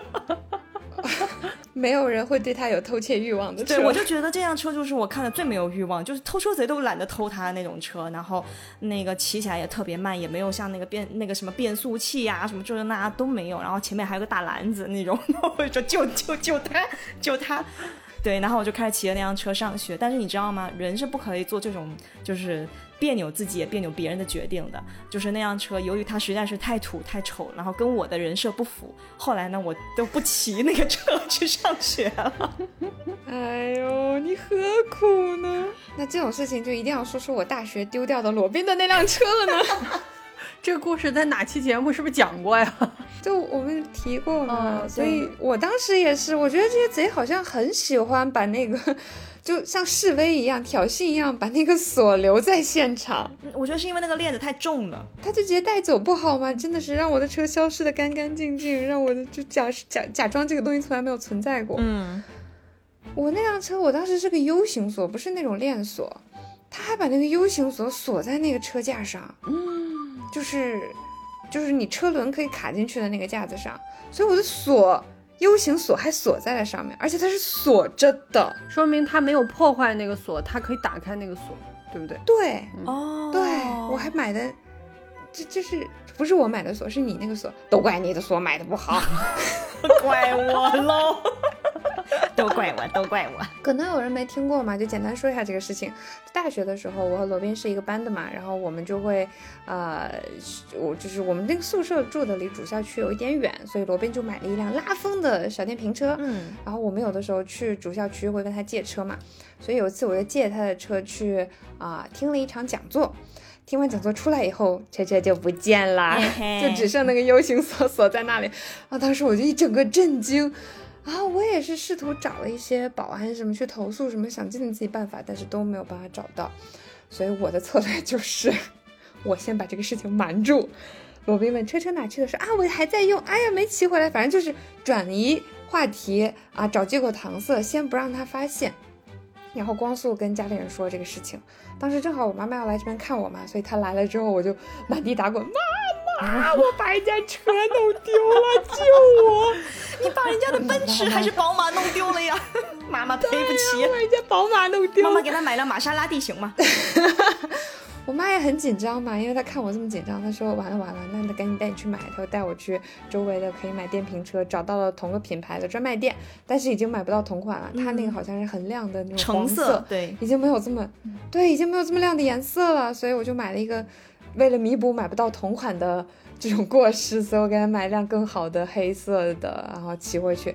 到这个时候我才敢跟他坦白这个事情，但是我已经拿了一辆新车过来，所以我觉得我的良心得到了安抚。嗯我一生行善积德，就是为了变成大熊猫。小熊猫也以。可以。你知道这件事情在我的视角当中，就是只有三个时间点。第一个时间点是萌仔来管我借了车出去。第二个时间点是萌仔问我说：“哎，你那个车是在哪儿买的呀？什么牌子的呀？多少钱买的呀？”嗯，然后我就跟他讲，我以为他他觉得这个车特别好骑，他也想买一辆。然后呢，我就告诉他 他，确实买了一辆，第第三个节点就是萌仔灰溜溜的回来，低着头，然后给了我一个新的崭新的车钥匙，说：“哦，我给你买了一辆新车。”然后溜走了。我说：“嗯。”然后我一下楼，我一生行善我一下楼我一看，哇塞，这车比我那辆还好，但是我不敢讲，我就把它拿回去。就很奇怪，你们骑都没有丢过，你也借给过别人，对啊但是我一骑出去它就丢了，真的是啊，且偷车贼真的很，哎呀，所以我看米卡萨说他当时有那种多么伤心，我真的完全可以理解那种心情，嗯，对对对伤。太难过了。是真的很奇怪，就就这种事儿，就是就刚好就落在你头上，该怎么说呢？那辆车我们全班就没有谁没借没坐过的，我感觉就大部分人都都有借过那辆车去洗澡啊，或者是去比较远的校区买东西对买东西啊什么的什么，感觉大家都借过，但就你，这 好像还是你第一次见还是怎么地，反正就是你骑出去就没了。对，哎呀，就是运气这个事情真的是不对，不能怪自己。我就我也要跟米卡萨说，你不要怪自己，就是你犯了什么错，因为米卡萨不是说这是人生第一次犯的错，没有被批评吗？你哪里犯错了？明明是偷你车的人有错，对，明明是那个链子没买好，对，明明是那个罗宾买那个 U 型锁一点都不防盗都是罗，宾的错。都是罗宾的错。我再给大家讲一个我想要回到过去，嗯，去做一些改变的事情，就是我想要回去幼儿园的时代，给那个当小猫小狗的自己一点鼓励。我在小的时候一直是一个又瘦又小的孩子，上幼儿园的时候呢，比同级的小朋友要小大半岁。因为小孩子就是你差半岁的话，你的体型啊、智力其实都差挺多的。所以我一直呢就是被绝大部分小朋友欺负的对象。当时我们班有一个男孩子叫多多，跟我情况差不多，都是同级里边小的，所以我们两个呢就组成了小可怜二人组。嗯，听起来可怜啊，其实这个多多的嗯奶奶还是姥姥，还是幼儿园的一个领导呢？就实际上并没有人真的说霸凌我们，或者说老师对我们不好，并没有。但是你知道，在小孩子当中，那也是一个小社会嘛，就是你是年龄小，然后身材又矮小，你自然而然会被欺负，就是还挺正常的，在当时，嗯。然后当时幼儿园呢，流行一种。就是玩一种很庞大的过家家，就是大家知道普通的过家家，比如说有人当爸爸，有人当妈妈，有人当孩子这样子。我们当时那个过家家的 Pro 版本里边会扩展到有姥姥、姥爷、爷爷奶奶啊，什么舅舅、舅妈。总而言之，就是这一个班的恨不得十几个人都能一块玩。然后每个人都有角色。当时因为我们是独生子女的一代嘛，所以大家并没有意识到说孩子这个角色其实可以有弟弟妹妹之类的。但是呢，这个家庭的构成里边，它会有小猫和小狗哦。然后怎么分配这个角色呢？基本上就是当时在幼儿园里面小朋友的地位，地位高的辈分就大。啊，就是你是那种在校园里边就是最红红火的那种小朋友，然后最有号召力、最厉害那种小朋友，就是爷爷奶奶、姥姥姥爷，然后再差一点的爸爸妈妈，再差一点的当小孩儿。但我和多多，我们俩常年就是小猫和小狗，就是我们可能 偶尔会交换一下角色，他是小猫，我是小狗，或者我是小猫，他是小狗，对，反正就是不能当回人。对我们俩当时理想就是能当一回人，但是这种情况只有在那些扮演长辈的，甚至是扮演孩子的小朋友，比如说他们生病了，或者他们请假了，他们没来幼儿园，然后那顺位才会顺到你，你知道吧？但凡有上边有一个人，你就还是小猫小狗。天哪，好心酸呐！所以我就哎呀，很想回到小时候去跟那个时候的自己说，别担心，总有一天你会长到一米七。对，谁也不会再欺负你。嗯，小时候因为身材矮小，然后又比较瘦弱，真的受了挺多欺负的。然后。这个从从幼儿园回来以后，能顺便再去一趟小学二年级的班级里面，告诉那个被男同桌用铅笔划破了脸的米卡萨 说：“总有一天你会长到一米七，你会一把把他推倒。”米卡萨今天的标题就是“总有一天你会长到一米七”，那个偷车贼，我总有一天长到一米七，把你揍死。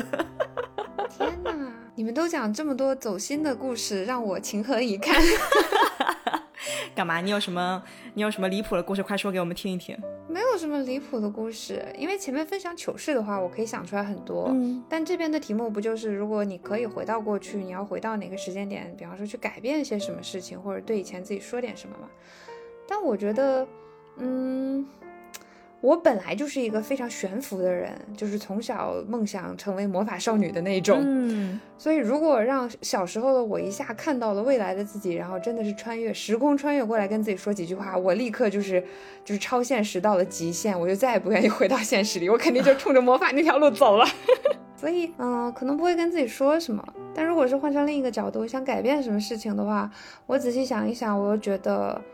我不想改变任何事情，嗯，虽然说其实后悔的、遗憾的事情一抓一大把，但是认认真真想起来，又会觉得说我真的不知道改变了之后会是什么样的未来。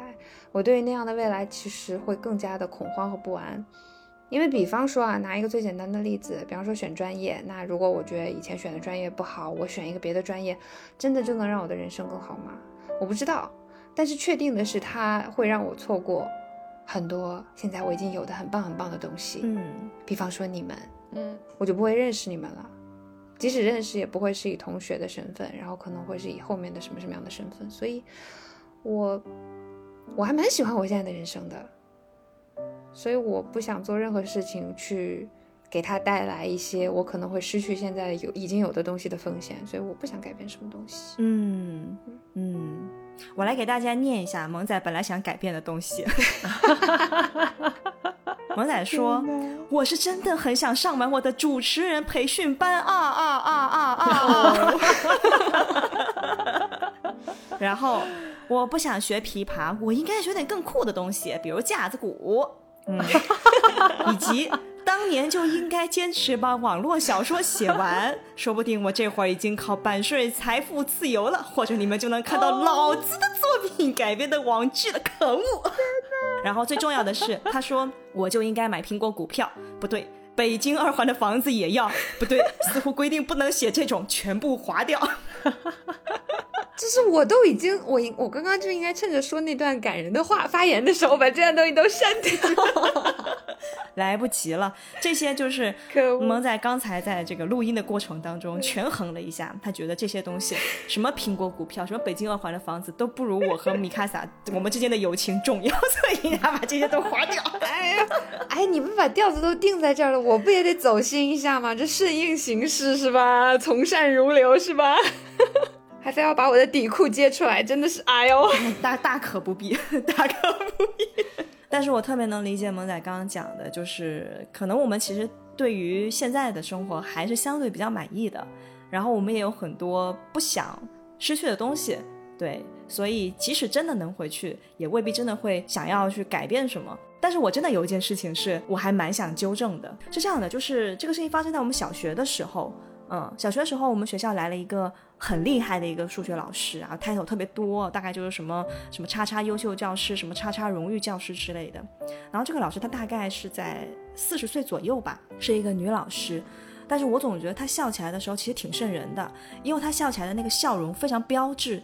你们知道，就是那种美国政客那种官方笑容，就是你刚好要露齿露出那种八颗牙齿，然后要看上去很阳光、很亲和、很友善那个样子，对吧？哦，商业微笑。对对对，但为什么你觉得他瘆人呢？是因为就是他说话有点毒。我现在想想，我觉得他的语言攻击性对小朋友来说，其实是已经到了那种会伤害小朋友自尊的程度。所以我会觉得每次看到他那个笑，我就觉得头皮发麻。而且他会把那种考试不好的小朋友就留下来训话，然后进行一番恶毒的训导，所以大家都很怕他。嗯。然后有一次呢，就是学校组织外出出去活动嘛，活动结束之后，我们可能就一帮小朋友住的比较近的，大概七八个人，我们就一起往回走嘛，就一起回家。然后走着走着，我们就听到那个老师在后面喊说：“啊，你们等一下，老师跟你们一块走。”然后这个时候，就我们这群小朋友当中，不知道是哪个小朋友，他立刻大喊了一声说：“女魔头来了，大家快跑啊！”然后你知道吗？这个小朋友其实当时他的反应可能都就他的腿比他的脑子动得更快。他听到有人说快跑，然后就真的所有的人就集体撒腿就跑。然后我们一边跑就听到那个声音还在后面喊：“你们不要跑啊，老师跟不上。”然后我们就一直跑。那总而言之，那天老师就没有追上我们嘛。但是可怕的事情就发生在第二天，就是第二天那个数学老师他把昨天的事情告诉了我们班主任。然后呢，本来该上课的嘛，结果这两个老师都不上课了。就直接在班里面当着所有小朋友的面，就灵魂拷问我们，就说昨天跑掉都是谁？给我站起来！嗯，你们昨天管老师叫什么？给老师起了什么外号？说出来。然后最可怕的一道题是说，昨天是谁第一个跑的？你最好自己站出来，或者是你们其他知道的人，你们就说出来。说出来，我们就不跟你追究哦。但是不说的话，大家就一起留着。今天这课咱们也不上了。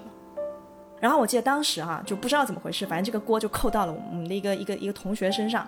这个同学呢，她是一个可可爱爱的人畜无害的一个小姑娘，而且她跟我关系还挺好的。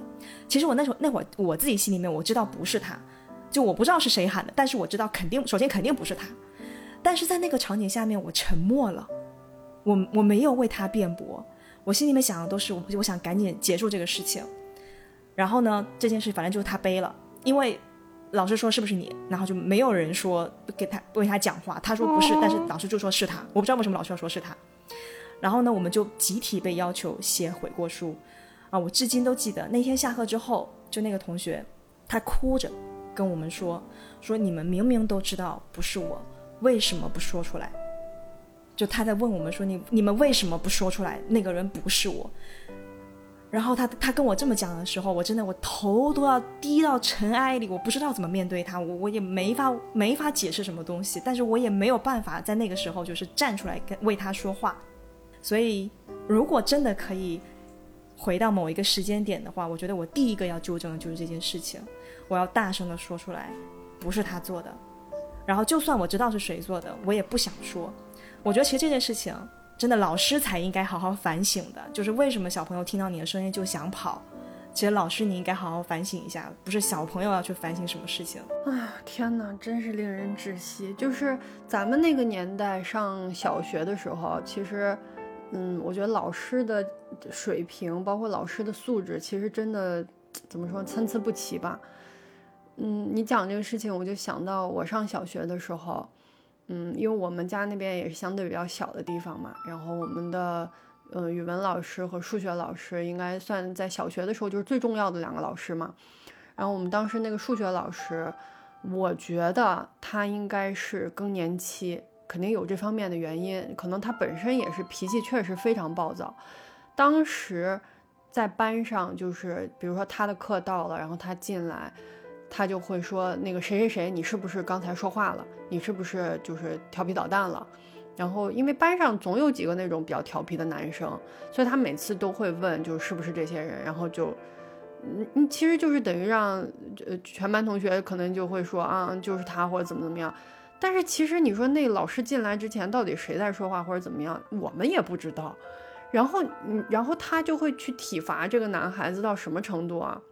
我当时，我现在回想起来，真的就是，我觉得小时候第一次感受到恐惧，就是这个感觉，就是你坐在那个靠走廊的位子上，然后那老师就从台上气势汹汹的走下来，你不知道他要走到哪里去，然后他就走到那个调皮的男孩子旁边，然后就把他揪揪上来，就是就是当众打他，你知道吗？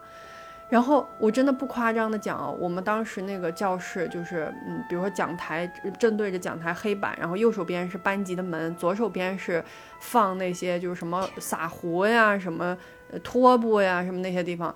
那老师啊，真的就是从那个门口把他打到那个放撒壶那地儿，又从放撒壶那地儿把他打到门口，而且是拿教鞭啊，就是那种嗯那种木棍吧。真的，我跟你们讲。打到那个教鞭都断了，然后那个男生流鼻血，然后呢，这个老师跟这个男生说，嗯，你去洗一下这个鼻血，然后这个男生就出这个教室，他要走到那个水池子那儿去洗，他洗完回来以后，那个老师还跟他说，你拿个拖把把这一路上滴的鼻血拖一下，就是不要让别人看见这个地方滴了鼻血，然后更离谱的是，因为他把那个教鞭打断了。他就把断掉的那一节就掰掉了，就可能有一个手掌长的部分就断了，就掰掉了。掰掉以后，他就把这个教鞭放在桌上，跟全班同学说啊：“说等一下你们那个班主任来了，就是我们的语文老师说，等一下你们班主任来了，你们就说这个教鞭前面不好了，嗯，那个数学老师给掰掉了啊。然后真的全班没有，我觉得没有任何一个人最终跟班主任去说是数学老师打这个同学把这个教鞭打断了。”至少在我的记忆里是没有没有人去举报这样的事情的，然后真的就很多年都这样过来了。所以，就是当我从小学毕业了以后，我一点都不怀念小时候的那那个场景，就是那些老师，我到现在我也对他们没什么好感。就真的是，我现在想想离谱，就这事情如果发生在现在的话。我估计家长可能都已经把学校都已经告穿了，校长牢底坐穿了的。对对，但是当年真的是，我感觉这样的事情经常在发生啊。然后这些这些孩子，我不知道他们回家以后会不会跟他们的父母说他们在学校挨打了。我感觉那个时候的家长也挺虎的，也有家长来到学校。然后还会跟老师道歉，说：“哎呀，我们家孩子调皮，你要好好管教，或者怎么怎么样。”但我觉得他们可能并不知道发生了什么，或者他们觉得小孩子管教一下、打一打没什么。但我现在觉得这个事情真太可怕。你想，我不是那个挨打的人，我都感受到那样的恐惧。你说那个人，那个被打的男生，他什么样想法？天哪！嗯嗯，如果能回到过去，我要制止这件事情发生。那你得先变成一米七的你，我得先变成一米七，对对。但是当年大家都太小了，谁也不觉得这个事情不对。那个时候好像就是有一些奇怪的咒语，就你会觉得老师都是对的，对，就是不管他做什么事情，只要他是在这个老师的光环下面，他做什么都是 OK 的。问题可能都在我们自己身上，即使你觉得好像哪里不对，其实你也不敢发声，而且你周围的环境都是默认的，都是默许的。我我记得当刚才说的那个老师，他最后是怎么样？就是不知道他是被学校开了还是怎么着，反正就是要离开学校。然后肯定不是他自愿要走的，但可能是出了什么事儿吧。然后呢，我们班包括另外一个班，就是他带的两个班的这些呃学生的家长们，就去联名，就是要求说要把这个老师留下来。啊，因为这个老师他跟家长们的关系特别好，然后他的这个就别的不说啊，他可能方式有点问题，但是他教是能教出来的，就是你成绩是能上去的。然后在家长的眼中，他就只看到这一条啊，就是你这个老师很负责任呢，你这个老师教的很好啊，为什么要让他走啊？对吧？他可能并不知道背后到底是用了什么样的方式。小孩小朋友在在这个过程当中，其实他是非常恐惧的，他不敢不学，他不敢不考好，他甚至不敢就是说在这个老师的面前就说一句不。那他当然也不敢回家跟爸妈讲，因为你看爸妈还站在老师那边。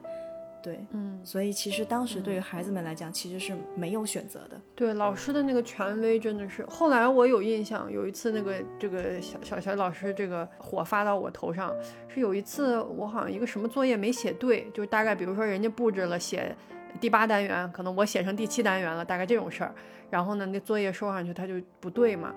他真的是他从讲台上走下来，他就把那个作业本狠狠地摔在了我的头上。就是，就是别人都写对了，为什么你没写对这种？然后他就让我中午放学去他办公室，就是意思要让我在他办公室把那个对的那张给写掉。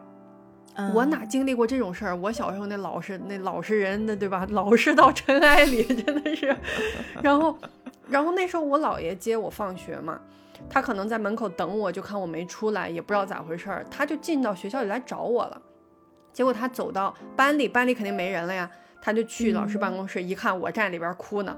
然后那个数学老师，因为老师可能中午不回家，他们可能在学校吃饭或者怎么样，他那时候没在办公室，就我自己站办公室哭呢，我也不知道该咋办。我姥爷就说：“你在这干啥呢？”我说：“那个作业没写对，老师让我在这儿别走，怎么怎么怎么样。”结果我姥爷当时就特别生气，然后正好那个数学老师就回来了，你知道吧？然后回来，他可能一看孩子家长来了，他也就不好意思再那么严厉或者怎么样。他说啊，那个没事儿，罚他怎么着一会儿。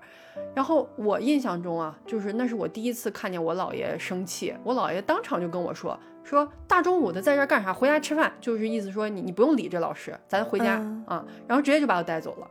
然后，然后，然后那个在幼小的我心里，我才觉得说哦，其实老师做的事情不一定是对的。就是我，我家里大人觉得你这样不对，我姥爷还跟我说，说以后如果有什么事情，他们不能让你就这样留在学校里，你该回家就要回家。对，当然以后我再也没有敢写错过作业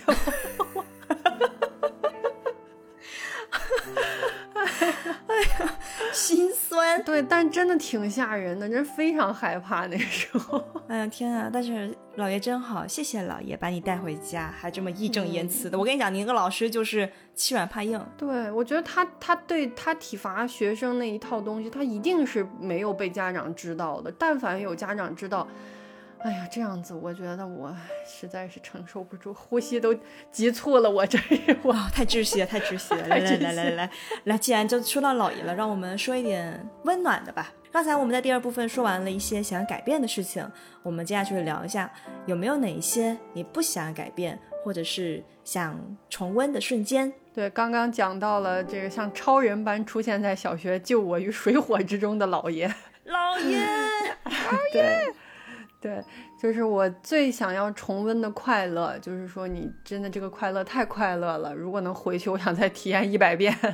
的第一件事就是小时候，姥爷会经常带我骑自行车出去玩儿。我们当时最常做的一项活动就是叫骑自行车出去探险。然后这个活动具体叫做走一条没走过的路。哇，太酷了！通常这个活动会发生在什么时候呢？比如说我在家刚被我妈批评完啊，刚才练琴刚哭。了一鼻子，或者是大人在家吵架，嗯，总而言之就是我姥爷他想立刻带我出去高兴一下，然后我们俩就会出去。他当时骑一个很破旧的绿色的自行车，我还是很小，我感觉那应该是我小学。之前或者刚上小学的阶段，就我可以坐在那个自行车前面的横梁上，然后呢，我们每次就会去一些没有去过的小路啊、小巷子啊，然后那个巷子里面的路就都破破烂烂，十分颠簸，地面有时候是老旧的石板，有时候就是凹凸不平的土路，然后呢，老爷就骑着这辆绿色自行车，永远保持平衡，从来没有说这车子骑到哪儿骑不动了，或者是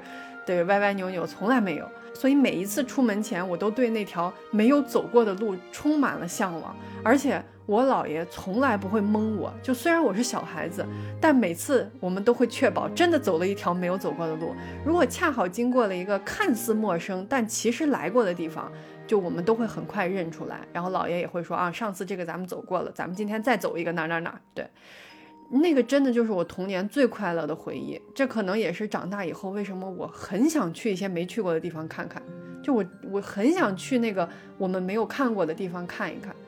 所以现在回想起来，有哪些你不想改变的瞬间？就是想永远让他就保持那个状态，就是去走一条没有走过的路。我记得我小的时候也有跟一个同学，小学的时候啊。就是我们两个也干过类似的事情。就是厦门这边的话，闽南这里不是有非常多的小巷子嘛？就这种你进去之后就像迷宫一样的地方。然后当时我跟那个同学是每天中午吃完饭以后，不是还有一段时间才要上学吗？然后那个男生就会来我外婆家找我，然后我们两个就会一起去探险。嗯，我们没有那么文艺，叫走一条没走过的路。我们就是啊，今天我们去哪里探险？也很酷啊。就是我们每次都会说，我们要找一条就是我们从来没有找过的路去，但是它可以通往学校啊，什么走走哪条小巷，然后这样走那样走可以到学校，就每天都去找。然后那件事情在很长一段时间里面就成了我每天吃完午饭，然后最期待的那个瞬间，就是这个小小伙伴，然后他来叫我，哎，走了，去探险了。对，然后，然后呢？这个这个活动到什么时候截止呢？是有一天，就是我表哥他发现我最近总是不跟他一块儿走，他就觉得你们俩偷偷摸摸干啥？他说不行，我也要跟你们一块去。然后我俩其实并不想带他，但他非要跟我们走，哭嘤嘤，你知道吗？然后我们说行行行，带走吧走吧走吧。然后我们带他走了一趟，结果那天我们迷路了。一些也是一个拥有奇怪 debuff 的人。对，就是真的迷路了。迷路了之后呢，我们俩其实是还是比较镇定的，因为我们其实之前也迷过路。我们想啊，没关系，再找找回去路就行了。但这个时候呢，我的表哥就开始哭了起来。嗯，你们把我带到哪去了？Jesus。对，他就开始哭，他啥也不干，他就只是哭，他也不跟不不参与我们这个找路的过程，然后我们两个就又急又气，然后真的想把他暴揍一顿。然后但是后来我们就就就就从从那天之后，我们就再也没有去探险过了。哦，是很扫兴。那你除了冒险之外，有没有什么就是像刚才米卡萨说的那种，就是想要？一定不要改变，然后觉得特别棒，还想再来一遍的那种体验哦。有，其实他有说到那一段回忆的时候，我脑袋里立刻闪现出来的一段事情，嗯，倒不是说不想改变，其实我的点在于我想去回到过去去重温它，嗯，因为是只有过去才会发生的事情，就是。对，只能回到过去重温的事情。呃，小的时候我印象很深的就是我爸爸会带我去放风筝。狗子团后来聚会的时候，我不是也会喊你们放风筝吗？我真的很喜欢放风筝。哦，对，我们放过，我还录了视频呢。因为小的时候他就有给我买过各种各样花里胡哨的风筝，甚至还有那种手工做的，就有点特别的那种。然后到了。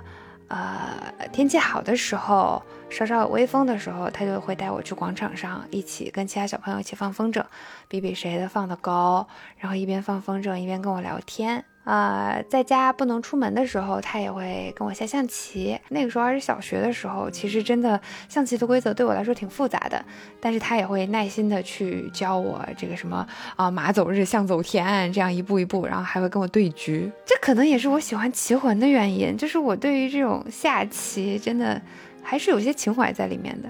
嗯嗯，但是从什么时候起呢？可能是从上初中的时候吧。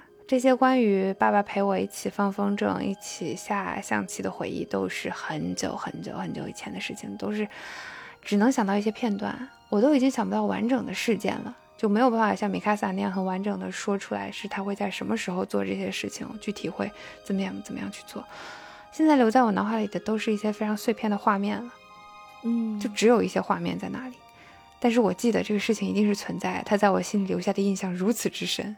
我很想回去再经历一下，然后那是很珍贵的、很少有的，我和我爸爸之间的温情温情画面。我觉得爸爸就是怎么怎么讲呢？为数不多的耐心都给你教你什么马走日象走天。对对对对对，但是真是很快这些回忆就都没有了，他就忙于他的工作，然后我都已经见不到他了。就是我回来的时候，他还没有回来；我上学的时候，他还没有起床的那种状态，然后也没有什么沟沟通，更别说他会陪我玩什么的，就再也没有了，到现在也没有了。天哪，你你说的这种感觉，我我我特别感同身受。说出你的故事。嗯，是呢，我这不是调整情绪呢吗？是呢，我都差点哭了啊，真的好难过。嗯，是，就是这种，其实你特别想要跟他再多玩一会儿，而且你知道，就是长大之后不知道为什么这个事情，可能是因为他工作太忙了，可能是因为我们长大了，可能是因为很多很多东西都变了，所以他就不再发生了。我记得我小学的时候也是，就是我妈她工作非常忙，因为那会儿她做生意嘛，她就总是不在家。我爸也是，他们两个都做生意。然后有一次就是周末的时候，他竟然还没去上班呢。然后呢，我们两个是一起在家，就是这个是非常难得的，就是我在家的时候，他竟然也在家。然后我就说，哎，那妈妈，我们今天一起玩吧？你现在忙不忙？他说没事儿，今天不忙，可以玩。然后我们说玩什么呢？我们说玩乒乓球。然后妈妈说好啊。然后我们就一起用那个书本。在我们那个大餐桌中间就堆出了一条分割线，就把那个书堆成了像球网那样子用嘛，然后我们就那样就就开始打乒乓球。其实我都不记得我们打了多久啊，但是我记得是我当时非常努力的去接每一个妈妈发出的球，然后每一个我打出去的球，我也都尽量去控制那个力度跟方向，就想让它好接一点。然后每次那个球飞出去，不管是落在我这边还是落在妈妈那边，我都会立刻飞奔去，然后把那个球捡起来，然后赶紧开始下一个球。就是我特别怕他，比如说他觉得啊我累了，或者是啊不好玩，我不玩了，就我特别不希望这场球结束，我很想跟他多玩一会儿，然后我就非常的努力。就这个也是我印象当中我跟妈妈之间非常非常快乐的一段童年回忆，也非常想要重温一次。希望妈妈当年也玩得很开心。会想起那个《时空恋旅人》的电影，是的，我也是想要那个电影。嗯，是的，我还没有看过这个电影。你失去了太多，你终极人生都没看了啊！no，对他那个电影里面也有一段是类似像这样子的，就是回到过去，然后和爸爸一起在海边嬉戏，还有打乒乓球。对我还想跟大家分享一段，是我跟舅舅之间的回忆。小学的时候，我舅舅他住在鼓浪屿上，哇，非常棒哦，嗯嗯。然后我跟舅舅的感情很好，基本上每周吧，就周五放学，我都会乘上这个轮渡的小破船，然后晃晃悠悠的到那个鼓浪屿去，然后住在舅妈家，然后过完周末再回家。然后有一天呢，晚饭之后，我跟舅舅还有舅妈还有那个舅舅舅妈家的小狗狗，我们吃完饭就跟往常一样，在那个岛上散步。然后经过一个路口的时候，我们就偶然发现，哎，这个路口的尽头有很微弱的光在闪烁，然后我们就很好奇嘛，然后走近一看，才发现那些微光的来源竟然是萤火虫，而且是一整个山坡的萤火虫，就它们像星星一样在那边飞舞，但是它比星星的闪烁速度要慢很多，就你可以看到它们亮起来，然后又慢慢暗下去的那个过程。那个画面是我在现实生活当中见过的最美好的景象之一。然后去年的时候，其实我舅舅走了嘛，然后现在萤火虫也很难再看见了。但是我就觉得，我好像会一直记得那个被萤火虫点亮的小山坡。然后在那个山坡上，舅舅伸手把一只萤火虫轻轻放在我的手掌上，就它好小，好安静，一闪一闪的，非常好看。这是一个出应该出现在宫崎骏动漫动画里的场景，嗯嗯，就非常的怎么说呢？我觉得就这个事情，我每次想起来，我都觉得我人生中有那那样一个小小的片段，我就觉得特别美好。天哪，我脑子里想起来也有很多美好的瞬间，但是他们的结局都会悲剧掉。不，你说他把那个闪亮的小萤火虫放你手上，我立刻想到的就是当时从村里偷了那只鸡，然后手里攥着那只小小的鸡仔，然后坐在摩托车上被爸妈载回家的那个场景，就是我手里攥着那只毛茸茸的、热乎乎的小鸡带回家的那个快乐的心情。哦哦哦！但是他最后不好呀，你们知道后面发生了什么？天哪，萌仔这个太丧了，不行不行，米卡萨还是我看你这个挺开心的，来给大家讲一个开心的。OK，对，再给大家讲一个快乐的，想要回去重温的一瞬间。嗯，就是在我高三的时候，因为高三学习压力也比较大了嘛，嗯，每天都是无穷无尽的各种的主课大大轮环，对吧？然后每天做不完的试卷。但是高三那年呢，我们竟然还开了运动会，就是允许高三学生也参加了。对，所以运动会那几天呢，大家应该是就在我们市里的一个呃运动场，呃，应该叫什么呀？对，就叫运动场啊、就是大家要到这个地方来开这个运动会。就是我们那时候学校是没有这么大运动场的，所以等于就能放松两三天嘛，就不用上课。然后有一天中午午休的时候呢，嗯，我们家也没人，我就带了几个要好的小伙伴，都是女孩子，就去我家。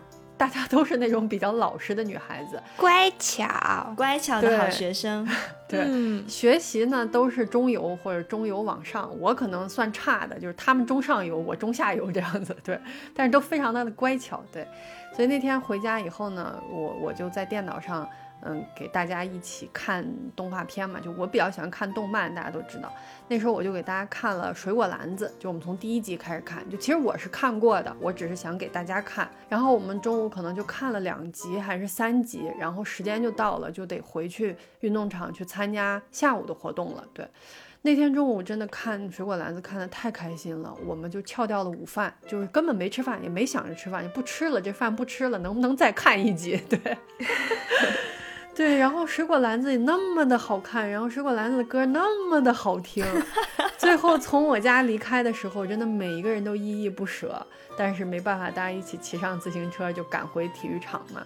嗯然后路上，当时有一个女孩子叫阿帆，然后她就说，等高考结束以后，就咱们再来米卡萨家，咱们一起看动画吧。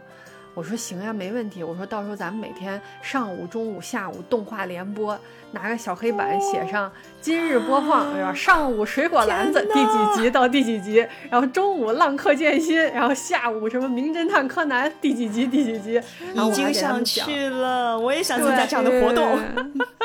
这是什么神仙设定？对，然后我还给他们讲，我说这名侦探柯南吧，你们别看好几百集，不用都看，我给你们把那有关键剧情的集都挑出来，咱们就专门嗯看这些。给大家挑几集最可怕的。不要不要不要！我正想说呢，老师，我申请申请有高能预警君，把那些可怕的东西都跳掉。就是当时柯南不是有那个带主线剧情的篇章，他会就有一些集里面有主线剧情嘛，我就给他们讲，我说咱们可以看这些，对吧？我都给你们设计好每天看什么，然后真的大家就在这样快乐的畅想和计划当中。蹬着自行车回到了体育场，就当时真的特别特别开心，因为大家都想着这一天应该很快就到了，就是就等高考完，就大家一定会实现的。但是事实上就是很快高考结束了，但是我们这几个人没有再同时凑到一起过，就我和他们可能分别在一起聚会过玩过，但是没有再凑在一起过，更别说凑在谁家里边看动画。那个小黑板的动画联播也从来没有出 实现过，对，嗯所以虽然过后的日子里我自己也看了许多好看的动画，但是那个运动会间隙的那个中午真的太快乐了，而且那种快乐是充满了你会更快乐的那种盼望。对，就是觉得就不知道为什么你说的时候，我对那个小嗯黑板的向往，甚至超过了那个动画本身，就觉得好像你把这个小黑板支起来，这个活动就一定会办成，这些人就一定会聚在一起。今天我们就一定会上午水果篮子，中午浪客剑心，下午名侦探柯南。你看规划活动是不是很快乐？真的很快乐。对，哎呀，我也给大家分享一些快乐的回忆吧，可能是一些海边的孩子们才会有的这种特殊的快乐童年回忆。就是小的时候，我姑丈他特别擅长钓鱼，他是个钓鱼大佬，然后他经常带着我跟我表哥一起去钓鱼，我表哥就他儿子嘛。然后呢，我记得当时家里只有两只那种正经的鱼竿，因为鱼竿其实还挺贵的。然后姑丈为了让我也能玩嘛，他就用木头自己自制了一一个鱼竿，而且他特别棒的是，他给我那个鱼竿设计了一个双鱼钩，就是我运气好的时候，真的可以一箭双雕，钓两条鱼呢。就哦天哪，这是真实存在的事情吗？是的，然后我就真的非常喜欢那只很简陋，但是只属于我的小破鱼竿。我就每次去我都很开心，我就带着它我就走。然后呢，遇到鱼多的时候，我会跟哥哥举行什么钓鱼大赛，就看比谁钓得多，谁钓大，谁钓快。但是我从来没赢过。对，然后我记得有一个地方很很很厉害，就是那个地方不知道为什么它能钓到河豚，大家知道河豚吧？哦，就是一碰就会膨胀的那个东西。对对对，就是那个东西。然后我跟我哥每次钓到那个河豚的时候，我们就会碰它，然后让它哎把那个气 吹得鼓鼓的，然后再给它丢回河里面去。把它丢回去的原因是因为姑丈有提前跟我们说，说这里会钓到河豚。掉了河豚的话，你们就不要把它那个放到我们自己的那个箱子里面，要给它放生回去，因为我们吃不了，吃不了我们就要给它放生，这个是大自然的规矩。就其实那时候你不明白什么叫大自然的规矩，但反正你就乖乖照做。然后，但是我们就会的规矩，对。然后，但是我你知道吧？就是我们会就恶作剧一下嘛，就觉得哎，他他他他，你碰它它就鼓起来，特别好玩。所以每次都先给它鼓起来，然后再给它丢回去。谁能忍不住不戳鼓一只河豚呢？是的，是的，是的。嗯，然后我们那会儿其实去钓鱼的地方蛮多的，就有时候去海边，有时候去湖边，有时候去池塘。其中就是去海边钓鱼是最危险的。就它那个石头啊，然后那个潮水啊，包括那个难度可能都比较大，所以每次去海边的话，我跟哥哥是不钓鱼的。但我们会干嘛呢？我们会在大石头上挖海蛎啊，或者是在沙滩上面抓寄居蟹。对，就是那个是跟钓鱼不一样的乐趣，你不用等，你就是挖到就是你的，你挖多少都是你的。寻宝游戏，嗯，没错没错没错。然后你去海边钓鱼呢，还有个潜在的福利。就是晚餐有可能会吃到大螃蟹，对，因为在你在海里钓嘛，所以有可能，如果姑丈今天手气好，嗯，那我们今天晚上就可能吃到螃蟹。啊，我自己就从来没有钓过，但是他好像是要什么特殊的鱼饵啊，什么什么什么，你特殊技巧反正才能钓到，属于一些进阶级的任务。但是我记得有一次是什么呀？就是我钓到了一条挺大的鱼，然后非常开心哦。然后那天姑丈钓了一只大螃蟹，然后我们三个人都沉浸在哇，晚餐我们又有鱼又有蟹的那种美好幻想里面。结果等我们收拾回家的时候。就发现我的鱼被姑丈那只螃蟹吃的只剩下渣渣了，就就 就是你知道吗？就几就几根骨头，骨头上还挂着那个肉。大自然的规矩。我感觉我那个伤心，可能就跟米卡萨下楼发现他的那个电瓶车就是一条链子一样，就那个那个感觉。对，就是仿佛心爱的蛋糕被别的小朋友偷吃掉的那种心情，就又愤怒，然后你又很伤心。然后那天晚上回去之后，我就气哼哼的干掉那只螃蟹。但是我其实，你知道吗？就是我也说不好，我把它吃掉之后，我有没有好受一点？就觉得哇，好气，我要把它吃掉。然后除此之外，就是还有一个很快乐的小环节，是每次钓完鱼回家，不是要处理这些鱼吗？然后我跟我哥就会挤在那个很小又很热的厨房里面啊，一顿忙活。我到现在都还记得我哥处理鱼鳞和内脏那娴熟的手法，你知道吗？就中华小当家那个感觉。那时候我哥才比我大一岁，他才比我大一岁，但是他手脚那麻利的，又从业十年的那个什么蓝翔技校出来的大厨，有没有？专业的手法。嗯，对，非常专业，而且非常快。然后我们吃不完的鱼会拿去那个菜市场卖掉嘛？就我哥跟那些菜场人都非常熟了，我就看着他跟那个菜场那些那些那些那个卖鱼的人哇，在那交易，你知道吧？啊，今天钓了什么什么什么鱼啊？多少钱？行，啊，成交。然后一手交钱，一手交货，我一整个就是仰望，觉得他卖鱼的样子太他妈帅了。听你讲的也觉得很帅啊，真的手脚麻利。所以这这也是就关于钓鱼的部分，也是我的童年回忆当中非常重要的一个趴，分享给大家。嗯，其实我真的关于以前的回忆，我想不出来特别完整的故事。所谓的有完整故事的，都是一些伤心的故事，我就不讲。但是那些就是因为他们都只剩下了一些闪光的片段、一些画面在脑海里，所以才会更想回去重温一下，就是想把这些细节在脑海里补完的更清晰一些。比方说，放学了，妈妈来接我回家，然后我会坐在自行车的后座上晃着脚，路过啊，如果有好吃的。鸡腿子，就那种小推车，妈妈就会停下车，然后去买一只鸡腿，我就抱着鸡腿在后座啃，或者可以回家美美的啃，就是坐在后座上晃着脚啃鸡腿的这段画面，就想起来就会觉得很想再重温一下。我脑子里面已经有画面了，缺了半颗门牙的你。哎，那已经是 那那已经是长很大了，这个是很小的时候的回忆了，小学之类的。那时候那时候牙那时候门牙是完整的，是吧？嗯，好的好的。但有可能整颗牙都不在，就是在换牙期之类的。你在讲的时候，我脑子里面也想起来好多好多好多好多各种各样的片段。我觉得可能有一些，你不觉得有些那种特定的东西就很容易勾起大家可能共有的回忆吗？比如说，是的，爸爸或者是妈妈的自行车后座，就是，我觉得那个地方非常的神奇。然后还有像什么运动会呀，然后什么一起就是共享耳机，然后一人一只一起听歌，对吧？嗯，这种嗯，大家应该都有经历过哦。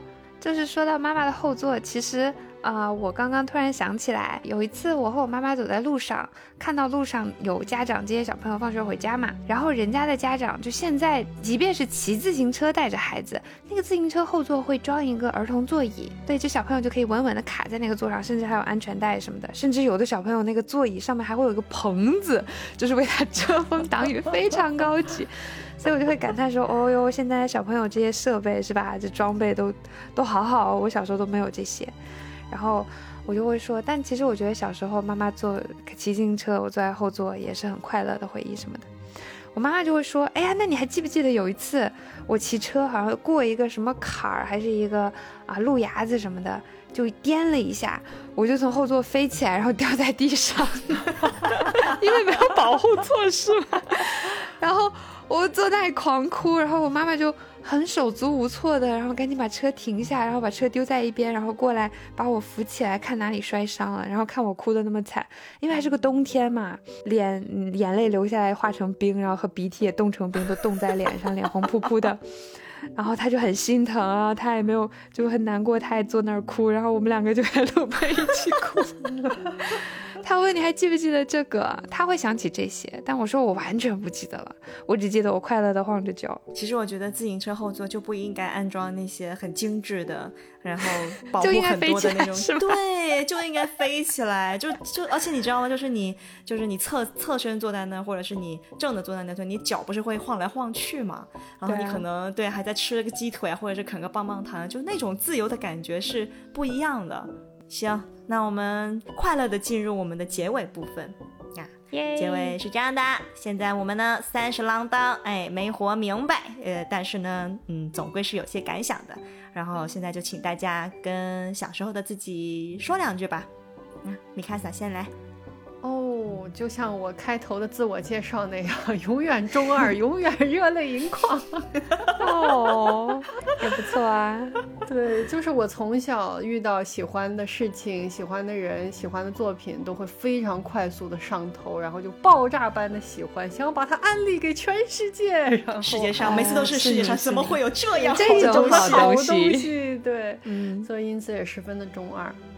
所以，如果对小时候的自己说的话，我就想说，请你对生活要保持这样的热情，因为这样的时光会非常非常的热烈，非常非常的快乐，会让你在平静的时候和在低谷的时候，依然坚信自己拥有能够重拾快乐的勇气。嗯嗯，说的真好，给梅卡萨鼓掌，鼓掌！谢谢大家，熊熊燃烧的李逵之魂。这是什么鬼？大家想知道李逵是什么故事，就请移步我们的上一期节目。嗯，那萌仔嘞，我没有那么深的感悟啦，而且我其实现在也没活明白。我们都没没活明白呢，放心，不是只有你。所以如果一定要跟以前的自己说点什么的话，我可能会跟他讲，嗯，虽然你现在觉得爸爸妈妈这不好那不好，然后你现在甚至很多时候都想离家出走，但是总有一天。你会想念这个家的，你还是要多珍惜跟爸爸妈妈在一起的时光，还是要多看一看他们的好。你确定你这样讲不会被小萌仔揍吗？会的，一定会的。所以其实我觉得还是不要说就好了，保护好你的门门牙。对他一拳过来，哎呦，嗯，扛不住，扛不住。嗯，我其实也没有什么特别深的感悟，但是我想的，我就那天写这个东西的时候，我突然想到。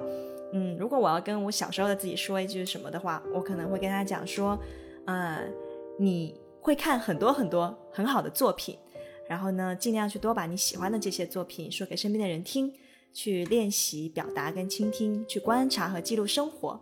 因为三十多岁那一年，你会跟两个好朋友一起捣鼓出一个小破电台，叫火象三傻妙妙屋。妙妙屋，哎，到那个时候呢，就会有一些有缘的朋友听到你的声音（括弧），所以让你提前练习，不要丢脸哦。好严格哦。然后呢，最后想跟大家分享一个我最近刚看的一部日本电影，叫《青鱼罐头》，跟我们今天的这个童年主题非常的契合。这个青鱼其实就是青花鱼啊，但是它念作青鱼的时候，这个青是左边是一个鱼字旁，右边是一个呃青色的青，天青色的青。嗯，大家可以去查一下。这个电影讲的是在一九八六年的夏天。两个生活在长崎的小男孩，他们萌生了友情，然后呢，就一起骑着破破烂烂的自行车翻山越岭去找海豚的冒险故事。简单跟大家介绍一下，这个长崎是日本最西部的一个海港城市，它背山靠海，岛屿非常的多，鱼类资源也很丰富，所以在这部电影里面，大家会看到大量的自然景观，比如说睁不开眼的阳光，然后住着海豚的大海，刚从树上摘下来的新鲜的橘子。可以俯瞰整座城镇的岩石山坡，然后有两个小屁孩，一辆自行车，一场说走就走的冒险。对，就是我觉得有非常非常久没有看过这么这么舒服的电影了。其中有一个画面我印象很深，就是这两个小男孩他们找完海豚之后，就坐上了一辆小货车的车载后斗箱。对，这样小货车的车主是一对像江湖侠侣一样的年轻情侣。就他们萍水相逢，就之前都不认识嘛，但是相遇之后呢，就多次出手帮助这两个小男孩，非常非常帅气。然后那辆载着四个人的白色小货车就非常安静地行驶在夕阳下的海边公路上，就是一段短短几秒的画面，画面就是海面波光粼粼的，两个刚刚结束冒险的少年准备回家，就让我觉得人生非常的值得。然后整部电影看完之后，我都。嗯，只能说回味无穷吧，也是我今年的夏日最佳，所以推荐给大家。希望长大后的米娜桑都能获得一些纯粹的快乐和疗愈。耶，Happy Ending。OK，以上就是本期节目的全部内容啦。喜欢喵喵的朋友们，请记得评论、点赞、收藏啊，或者是想要打赏的话也可以哦。如果有什么想要说的悄悄话，或者是想要听我们聊的话题，也欢迎私信我们的邮箱。呃，虽然不一定会被采纳，但是每一封邮件我们都会认真看的。想要加入听友群的朋友们，可以在小宇宙的公告当中找到我们的入群二维码。其他平台的朋友们可以在评论区要求入群，我们会尽快回复的哦。谢谢大家，我们下期再见。下期再见，拜拜。今天给大家放首什么歌呢？就放《青鱼罐头》的片尾曲吧。嗯，就这么决定了。